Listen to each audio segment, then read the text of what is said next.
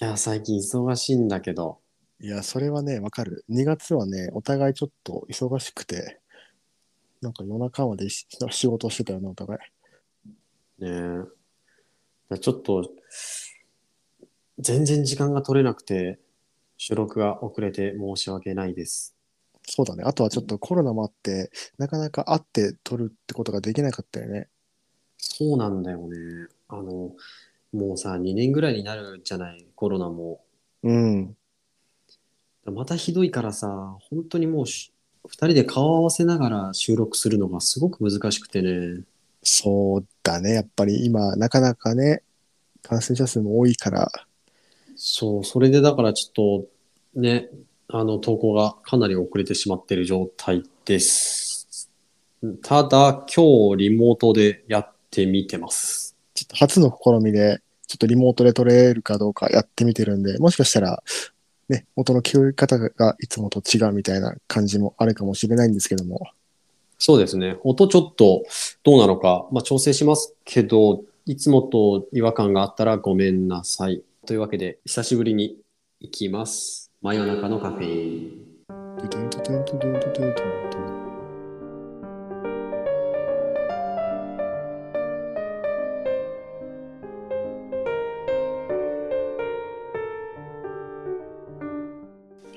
はい。はい、どうも、セーラン、うん、うんこ、あ、セーラーうんこつい自分にうんこつける人はいないと思うけど、すいません、セーラン元井伝能です。はい、開演です。よろしくお願いします。よろしくお願いします。ですね、あの、先日ですね、ちょっと、お便りをいただきまして、ほいほいほいほい。お便り、お便りでいいのこれ。お便りでいいのか。いやまあメールか。メールをちょっともらいまして、うん、うん。ラジオネーム、りょうちゃんさんうん。からお便りをいただきまして、ありがとうございます。ありがとうございます。ちょっと内容読み上げますね。はい。はじめまして、いつもポッドキャストで楽しく拝聴しております。先日2月16日に公開されたエピソード30もすごく面白かったです。ありがとうございます。ありがとうございます。ただ、一つだけどうしても気になることがあってメールを送らせていただきました。の、これは、一回あれか怖い BGM 入れるとこあー、ちょっとね、奇妙なやつ入れといて。 ?OK。再生時間4分22秒のあたりに女性の声で、やめてと入ってるように聞こえます。おー。とというか、やめてっていうのははっきり聞こえます。うんうん。この声がどうしても女性の声に聞こえるのですが、お二人のどちらかの声ですかその声のことが気になって、後の内容が入ってこず、夜しか眠れません。いや、結構寝てるな。しっかり睡眠取るタイプだね。そうだね。まあ今ちょっと俺が勝手に足したんですけどね。いや、ふざけんなよ。いや、そうかなと思って。うんうんうん。もし、お二人、もしくはその場にいた他の方の声なら全く問題ないんですが、心霊的なものだったらとしたら、と思いメールさせていただきました。これからも応援しています。お体には気をつけてお過ごしください。ありがとうございます。はい、ありがととうございます。ということで、う。はい。このお便りが来た時にちょっと僕怖くて、うんうん。え、マジと思って聞いてみたんですよ。うんうんうんうん。なんでちょっと、多分皆さんもあんまりこう記憶ないと思うんで、一回流しますね。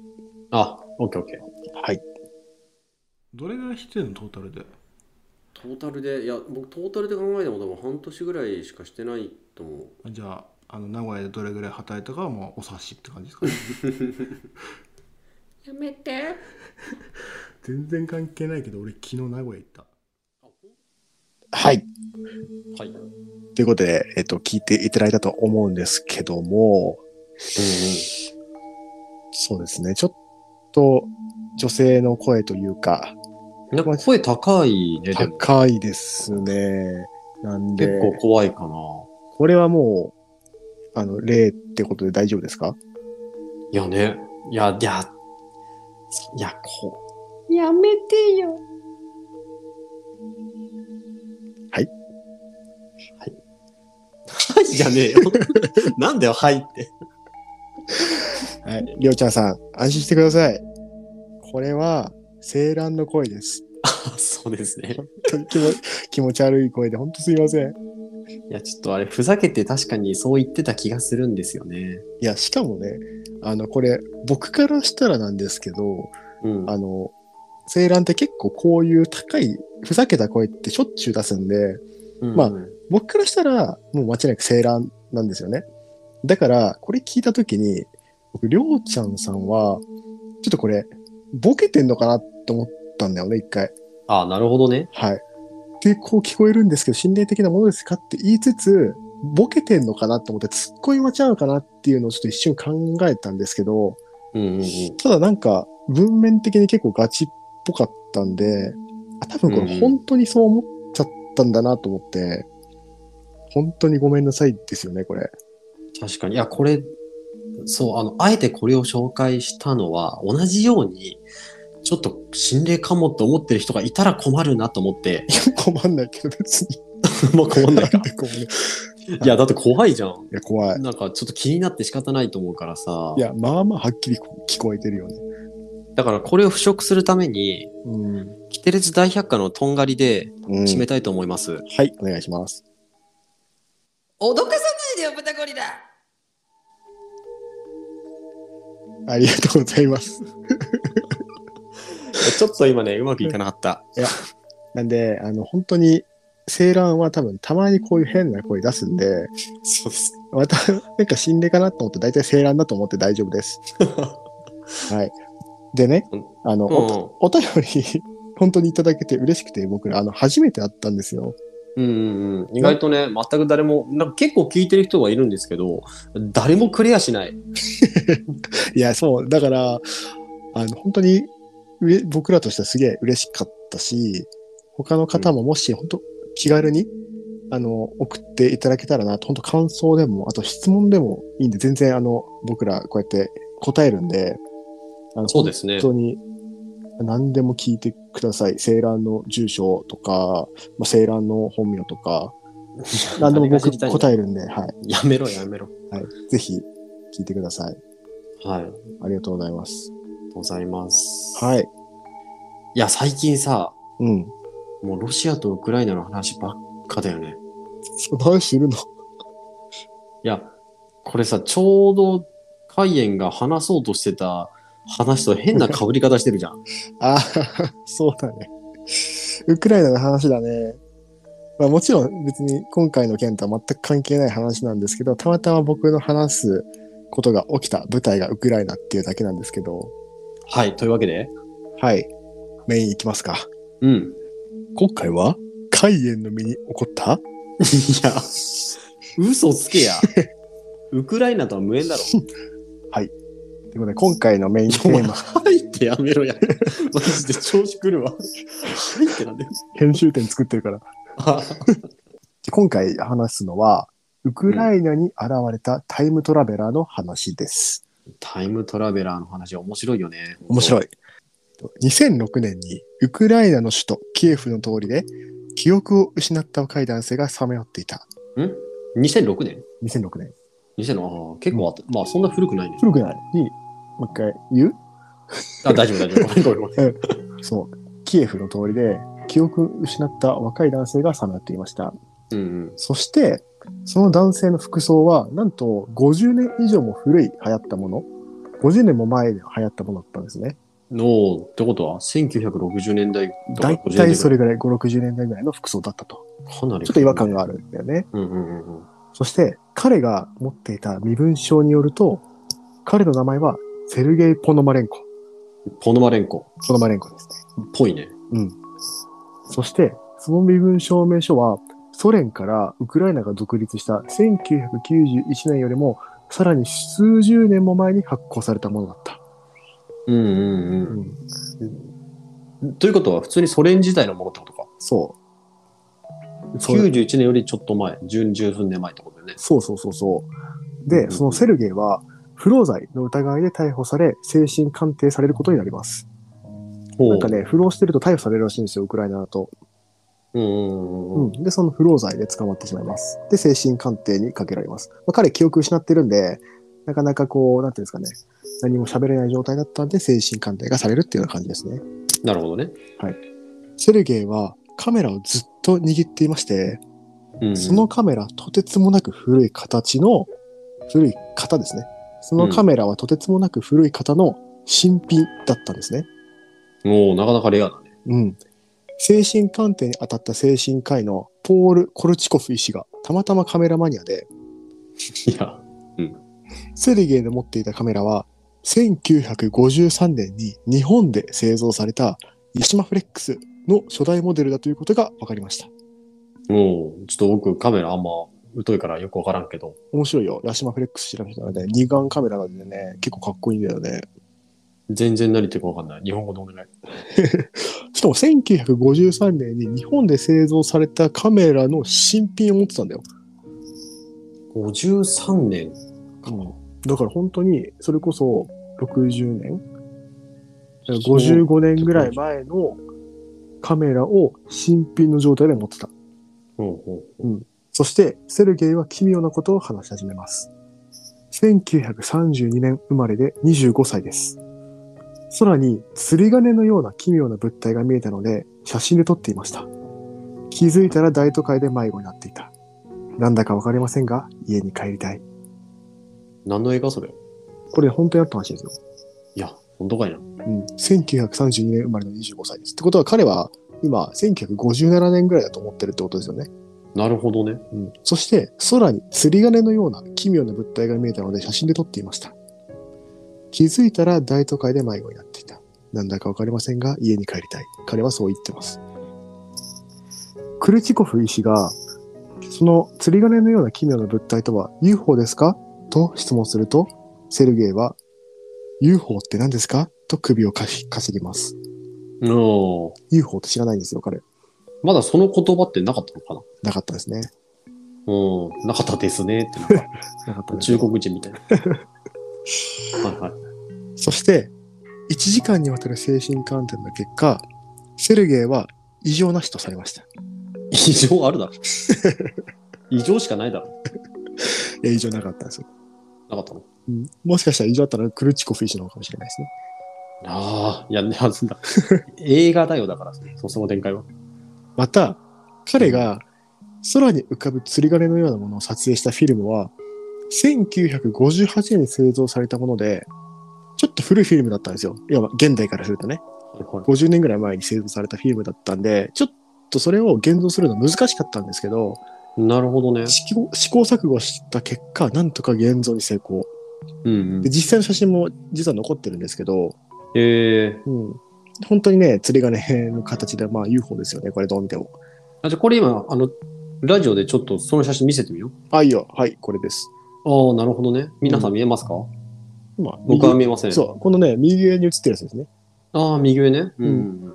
みんな目をつぶって、心の目で見てくださいね。確かに釣り鐘型の奇妙な物体が写っていました。うんそして、留置所に入っていたセルゲイは、なぜか逃亡し、警察は行方を追ったが、セルゲイが二度と捕まることはなかったのです。すごい、逃げ切ったんだ。そう。一応、あの、ロシアに逃げ込んじゃん、ロシアに逃げ込んだんじゃないかと、えっと、推測されています。うんうんうん。でなるほどね。はい。これだけの話を聞くと、セルゲイは、振り返ると1932年生まれで25歳って言ってるんですよ。うん、うん。ただ、これが2006年の話なので、まずそこがおかしい。本来だったら、74歳かなそうだね。ああ、なるほどね。そう。そっかそっか。なはずなのに、彼は1930年生まれで25歳ですって言ってるのと、あとは古い形のカメラの新品を持ってるうんうん。ってことですよね。えでも単純にさ、その32年生まれで25年だから1957年にいるつもりなんでしょそうそうそうそうそうそうそう。だよね。うんってことはやっぱりさ、その急に、まあ、49年ぐらいぶっ飛んで、うんうんうん。今ここにいる。2006年にいる。うんあれ今1957年じゃないのってなるんだったら別におかしくはなくない向けてえ単純に、そのあれでしょタイムトラベラー的なことなんでしょあ、そうそうそうそう。あ、でも彼は別に自分がタイムトラベラーだとは思ってない。あ、知らない間に2006年にいるってことでしょそう、UFO の写真を撮った瞬間に記憶を失って大都会で迷子になってたっていうのは。したら、今実は2006年でした。僕本当は1957年にいるはずですけどってことっていうこと。だよね。そう。で、彼は急にいなく逃亡して、そこから見つかってないんですね。それも、また逃亡したのかどうか怪しいとこだね。そうそうそうそう。だからまたね、戻ったとかって話でしょ。うんうん、そう。。そこはまだ分かってない。で、セルゲイがタイムトラベラーと裏付ける理由が3つあります。はいはい。うん。さっきも話出たんだけど、UFO 研究家が、アン、アンデン、アン、アン、下手くそじゃねえかよ。アイ、アンアイデンティフィードフライングオブジェクトを略しうんてうん UFO としたのは、ああ、なるほどね。そう、1956年にアメリカの空軍の軍事用語として記されたのが最初。いやー、ちょっとキンキンすぎるかな。57年と56年がまだ近いからね。そう、それまでは単にアンノーンとかフライングソーサーだったんですね、呼び方が。うんうんうんで、UFO っていうアメリカの軍事用語を1932年生まれで25歳だったセルゲイ少年が知ることはない。まあ、キエフだからね、ここが。うんう、うんんなるほどね。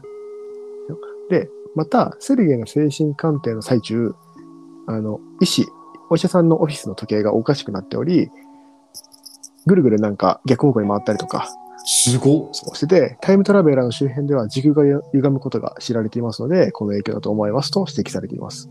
タイムトラベラーの周辺では、それは結構当たり前な事象なの。らしいよ。そんなにいいのタイムトラうん、ベラいー。るらしい。そして最後に、これちょっと僕の中では、あの、すげえなっていうか怖いなと思ったことなんですけど、はい。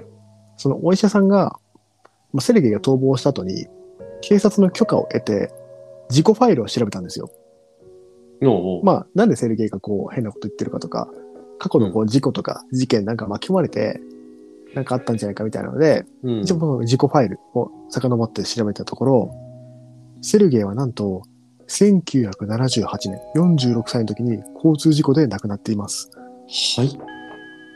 どういうことそういうことですね。だから、彼は、えっと、今25歳だから、1958年ぐらいから、こっちに来てるんですけど、その20年後に死ぬんですよ、だから。ああ、ええということで、今、一時的にちょっと2006に来たみたいな。あそう、だから25歳って言ってるじゃん、自分で。うんでも彼は46歳で交通事故で亡くなるんですよ。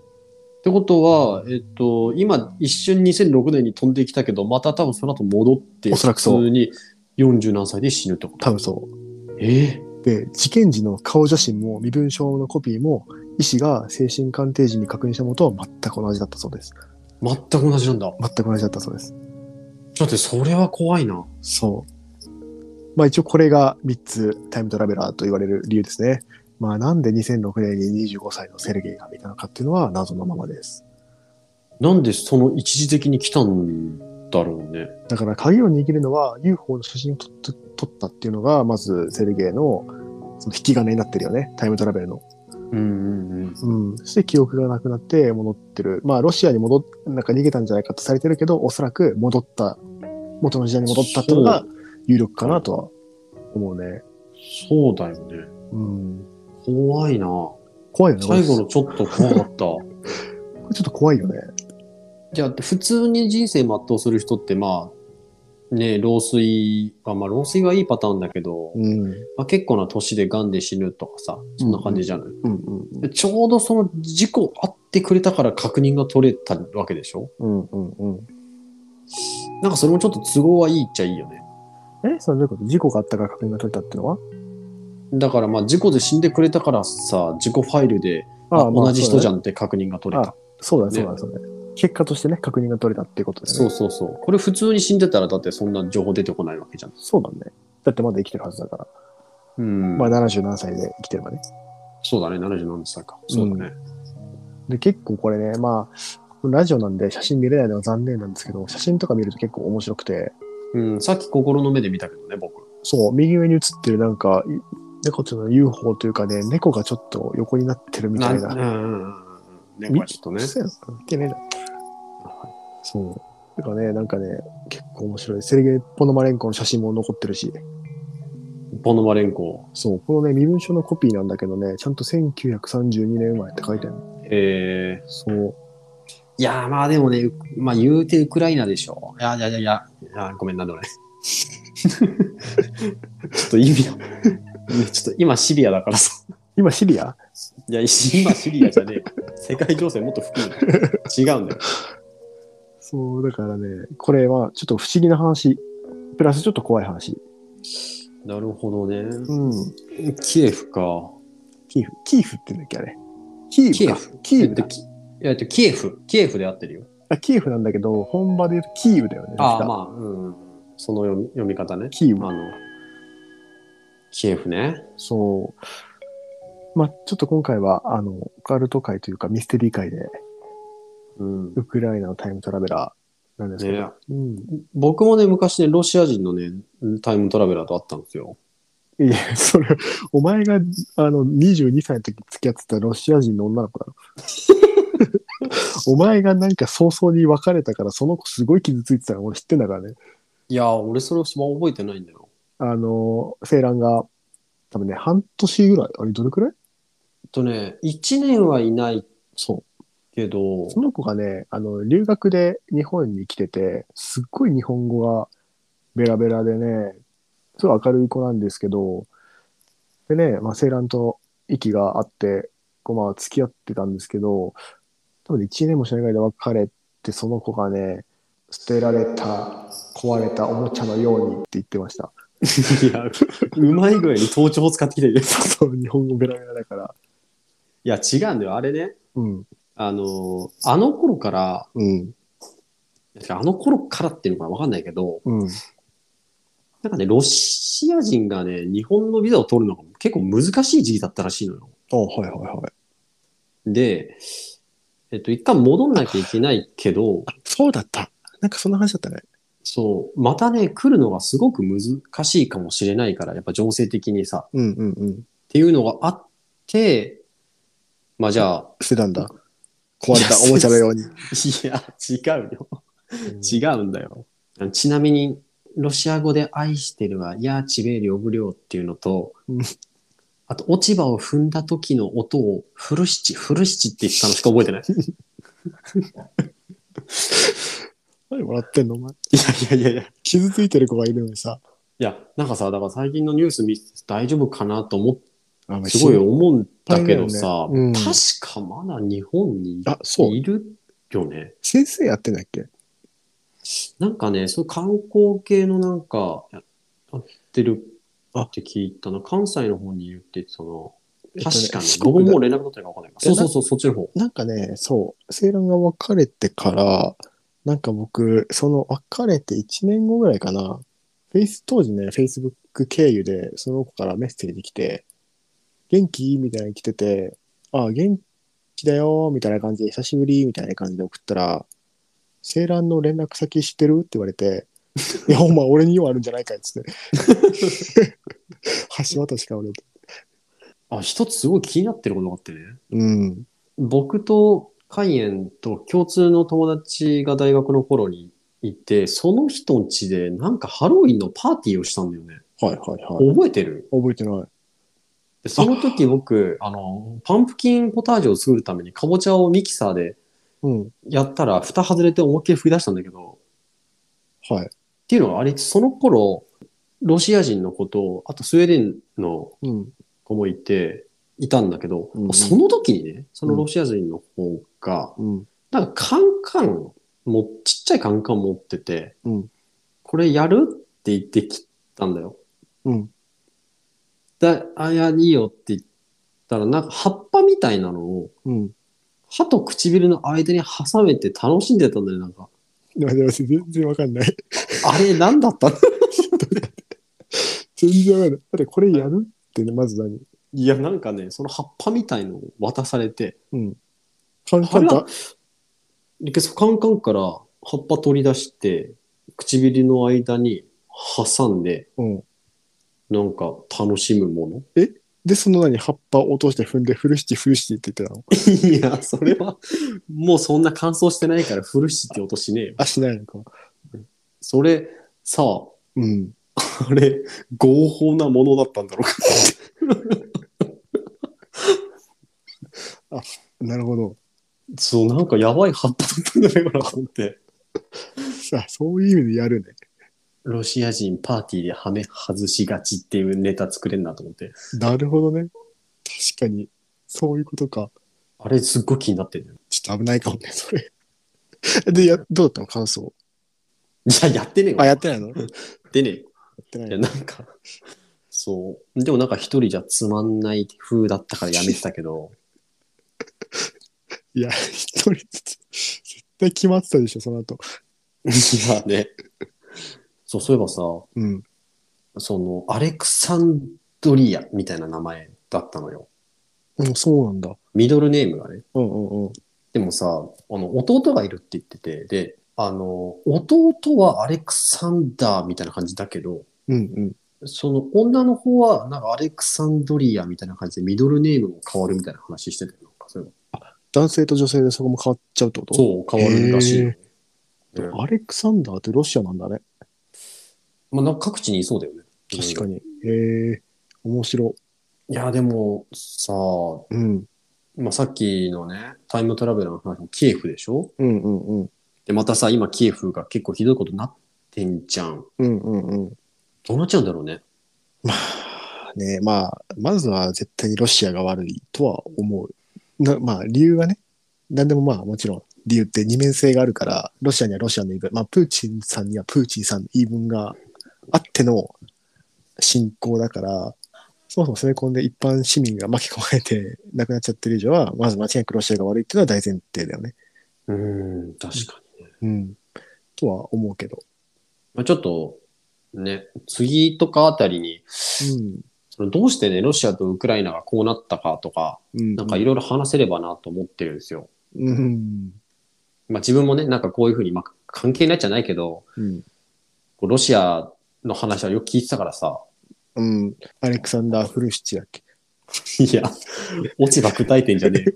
名前で。えまあ、そうだね。じゃあ次ぐらいでちょっと、真面目会みたいな感じで話したらいいかもね。そうだね、そうだね。うんというわけで、はい今回はウクライナのタイムトラベラーの話ですね。あと、お便り待ってます。そうですね。はい、よろしくお願いします。どしどしお願いしまは ーい。 す。はい、じゃねえんだよ。二人でやってんじゃねえだから。